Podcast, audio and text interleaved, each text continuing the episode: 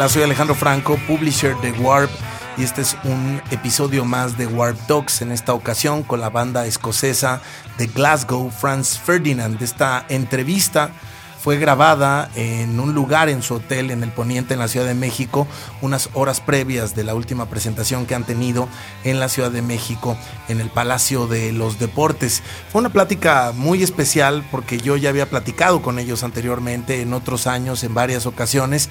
La última recuerdo que fue en algún auditorio nacional. Después de eso estuvieron en Warp, incluso en portadas y en otros momentos, en otras entrevistas. Y esta última es especial porque tiene que ver con el disco los grandes éxitos que sacan después de la pandemia, pero también con todo el proceso que ellos viven recapitulando su carrera en un momento de contingencia para el mundo. También hablamos incluso de música electrónica, que es un tema favorito mío, y me confesaron que lo que hacen realmente ellos es componer como si fueran canciones más dedicadas a la pista de baile y luego bajarlas pues ya al idioma Franz Ferdinand mucho más apegado al rock aparentemente por la instrumentación. Una plática íntima, muy interesante y que disfruté mucho hacer y que espero que ustedes disfruten de igual manera. ¿Y tú por qué haces arte? En Warp Talks escucharás a grandes artistas de todos los ámbitos. Músicos, actores, escritores, escultores, directores y creadores. Y conocerás la razón por la que se dedican a las industrias creativas. Bienvenido a Warp Talks, una producción de Warp Podcasts. I think the last time that that uh, we did this, you won't remember for sure, but it was on uh, Auditorio Nacional, National Auditorium. Oh, right, and yeah. You were like preparing a show Right. uh, there, and you were doing interviews like Ah. backstage. Yeah, I, I remember that. And I suppose this is like uh, something like common for you, like you know, like visiting Mexico, like being here, doing interviews, having a great show at night. And I thi- I think this is also a good time, you know, like to recall like o- other memories. Yeah. So how, how do you feel to be here again, like doing some of the stuff that you have been doing for 20 years? I mean, it feels amazing, particularly now after the pandemic. You know, because the last the last big show that we really did before the pandemic was at uh, Corona Capital, um, and so it felt very significant to be coming back to Mexico and, and playing after all of that period. But you're right, I have some amazing memories of playing in Mexico and just being in Mexico generally. And so it's something that we've done before, but it's, I wouldn't say it's something that's common because like it's it feels like a special event for us coming to Mexico. It's something that it's like one of the big red letter days in the character in the calendar. You know, it's something that you're you're, you're really looking forward to. I'm, I'm really glad to hear that. And um, you, you mentioned the, the pandemic, and of course, for me, it's uh, like an obligated uh, question. Uh, how, how were you, or where were you uh, in Scotland back in, in, in Glasgow, or how did you live these, these times, and were you in touch? Between you guys like in terms of creativity you were preparing the the greatest hits also but how was it uh, for you all, all that period Uh, I guess we were in different places. We, we were kind of close to each other uh, during the first pandemic, but I, I don't live in Glasgow anymore. I, I live sort of just south of Glasgow in the countryside. Uh, yeah, we were in touch. You know, we were speaking to each other. Uh, didn't really start writing songs during the first pandemic. It was more during the second lockdown, rather. Yeah, sending things back and forward with each other. Um, we, Yeah, we- um, we actually I don't, we had a, a cocktail making class over Zoom with someone in Mexico City, and they taught us how to make uh, like these various kind of like uh, mez, mezcal flavored Ah, really? cocktails. Yeah, it was really fun. It was like organised by um, yeah Dino's wife, uh, but it was very fun. Yeah. wow that's nice yes. that's a surprise Yeah, yeah, yeah, Doing yeah. mezcal So yeah, yeah. So, so we had a bit of Mexico City during lockdown. yeah, yeah, I suppose you Glasgow. like mezcal. Oh, mezcal's amazing. Yeah, I think me- mez- mezcal is there's some similarities with uh, some of the whiskies from the the islands and Yes. like like the uh, Laphroaig and that sort of thing. Like uh, I love, I love. Oh, you like- you're a fan? Yeah, oh my God, into uh, single malts. Yeah. And when I started doing mezcal, for me, I, I always say that. It's very similar, the smokiness. Yes, yeah, yeah, yeah, yeah. I, I, I love as well, like, like in the world of mezcal and, and, and tequila, there's, you know, the, I think there's the same sort of depth and tradition and history and variety as there is in Scotch whisky as well. And it's kind of like the national identity as well, in the same way that it is for Scotland, it is for Mexico. Yeah, so. I totally agree. Once I traveled to Scotland uh, and I went to Glasgow and I took a car and I drove myself, only myself, like visiting distilleries. Oh? Like for a whole yeah. weekend. Wow. It was amazing. That's cool. I was like kind of drunk driving. It was like reckless, but it was really fun. Right, yes. Did, Yeah. do you have the, the, the, the time? Uh, I think Scotland could be like a not bad place to be in, in lockdown because probably you can go outside and Well, well, enjoy. in Glasgow, we were we were locked. We, were, we couldn't leave the city uh, at all. So there was a period of nine months where uh, we couldn't leave the city. So that was quite intense.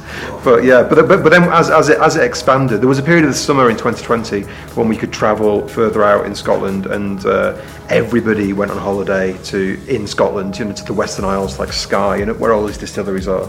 Uh, and that was really fun. But it was, it was quite weird because normally they're full of international tourists, but they were they were absolutely rammed. But it was just all like British people and Scottish people, and um, yeah, it was kind of it was quite nice. Felt like what what I might have done in the fifties when people didn't go abroad for holidays. Yeah.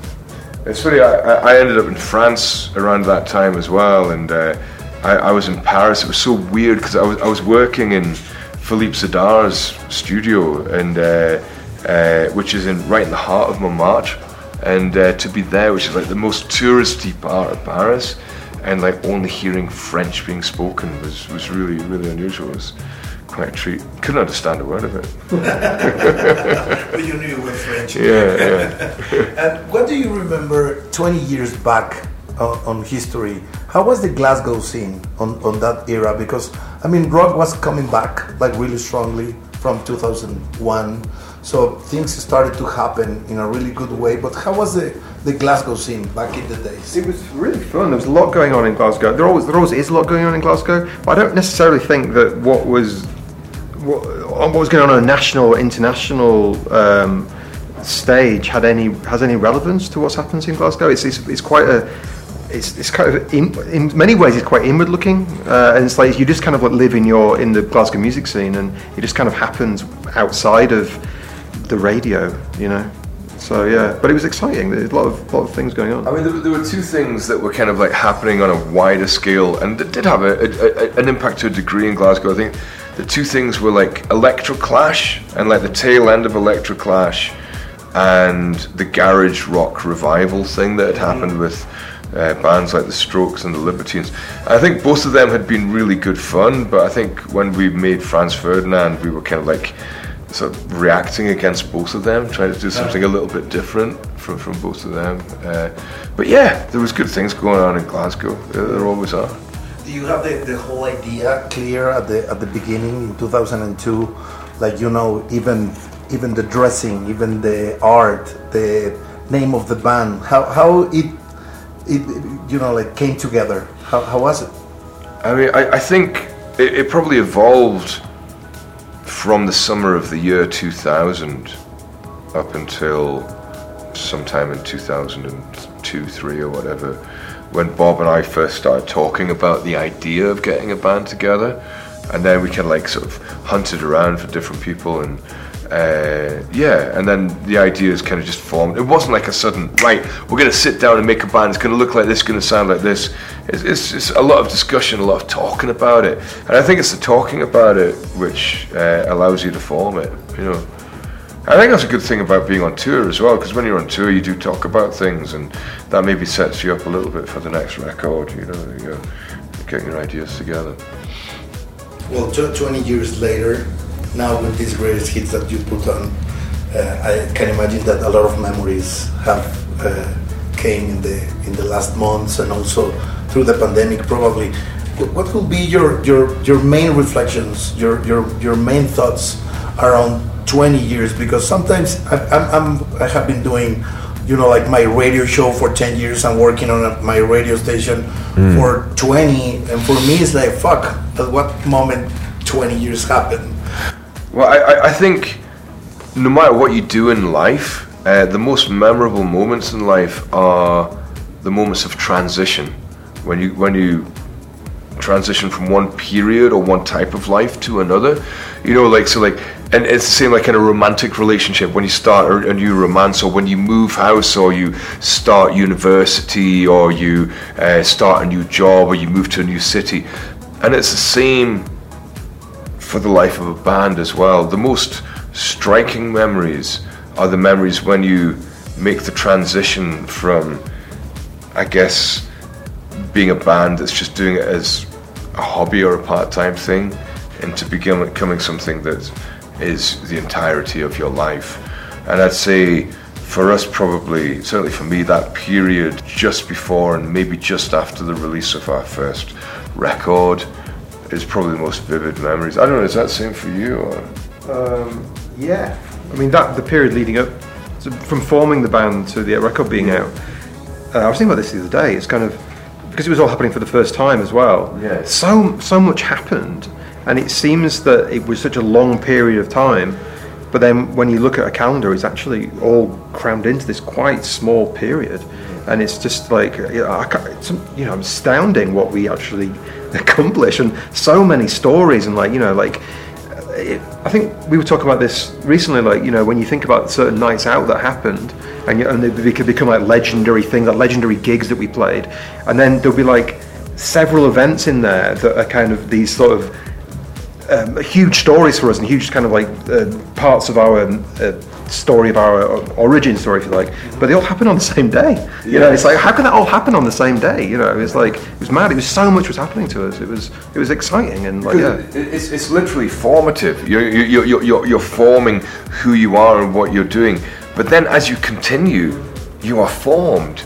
You know, like, like so, like you know, like you, you are formed, and that's great. Like like once you're formed, like that's wonderful. You keep on doing things, but those for, those formative times, are, you know, they're, they're they're very exciting and thrilling and memorable. And it doesn't mean that once you're formed, life or what you create doesn't have the same level of quality about it. It's just it's just there and it already exists. You know. How, how is this moment for you? Like touring again, you have these, you know, like memories about the, the songs that you put together on a compilation that I presume that you were like involved deciding Oh, yeah, we- how we- to make it happen. We, we were very he- heavily involved in, in putting the, the record together, and we, we did bring through a lot of like pieces of artwork and things that hadn't been seen by the public before, and uh, you know it, it was it was a really enjoyable thing to do, and it took a, a lot from us as well.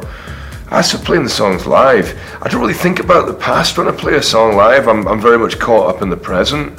Um, but it's great to play all those songs together in one gig. You know, tonight we're going to play all those 20 songs from the record and maybe one other one as well, and that's that's a great sensation to to have all those songs collected together and to perform them. Ah, damn, that's good. Yeah, I think if I, if I could go to a greatest hit show of my favourite bands, I'm just so excited. And you know, you kind of uh, you come. I, I- I stand on stage and I can see people in the audience and they, they sing along to every single song. Yes. And that's like this is you know it's, it's like a it's like this huge kind of like party that we you know that we get to go and orchestrate. It's great. It's weird, I did have that sensation once at a gig. Um, I was at Coachella in I think it was like 2009, and Paul McCartney was headlining, and that was like a greatest hit set.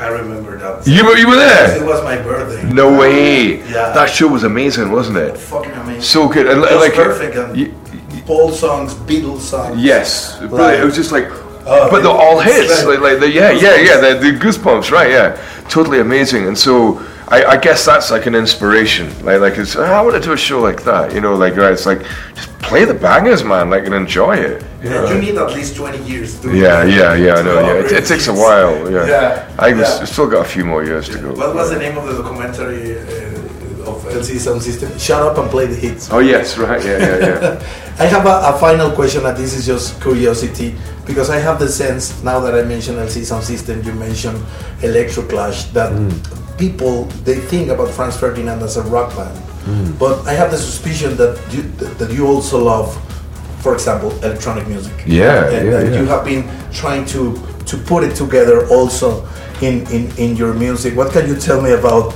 you know like these things that probably are not on the surface, but are part also of your sound and and, and, and your own uh, personality as a band. Yeah, I mean it's true. Like I, I, guess when you see a picture of us or you see us performing, you see some guys standing there with guitars. Uh, but the actual formation of the arrangements and uh, the way we write the songs probably takes more from dance music than it does from rock music in a way. You know, like the, the dynamic structures and that sort of thing. It's yeah, it's more influenced by you know, the dance music and the rhythm and making that kind of music. But as a raw rock and roll band, I guess is the essence of what we are. You know, like like that coupled with a decent set of lyrics. That's that's pretty much what we wanted to make. I'm really glad to, to meet you again and have a yeah, tonight. it was nice to have Thank a good you. chat with Thank you. ¿Y tú por qué haces arte? En Warp Talks escucharás a grandes artistas de todos los ámbitos. Músicos, actores, escritores, escultores, directores y creadores. Y conocerás la razón por la que se dedican a las industrias creativas. Bienvenido a Warp Talks, una producción de Warp Podcasts.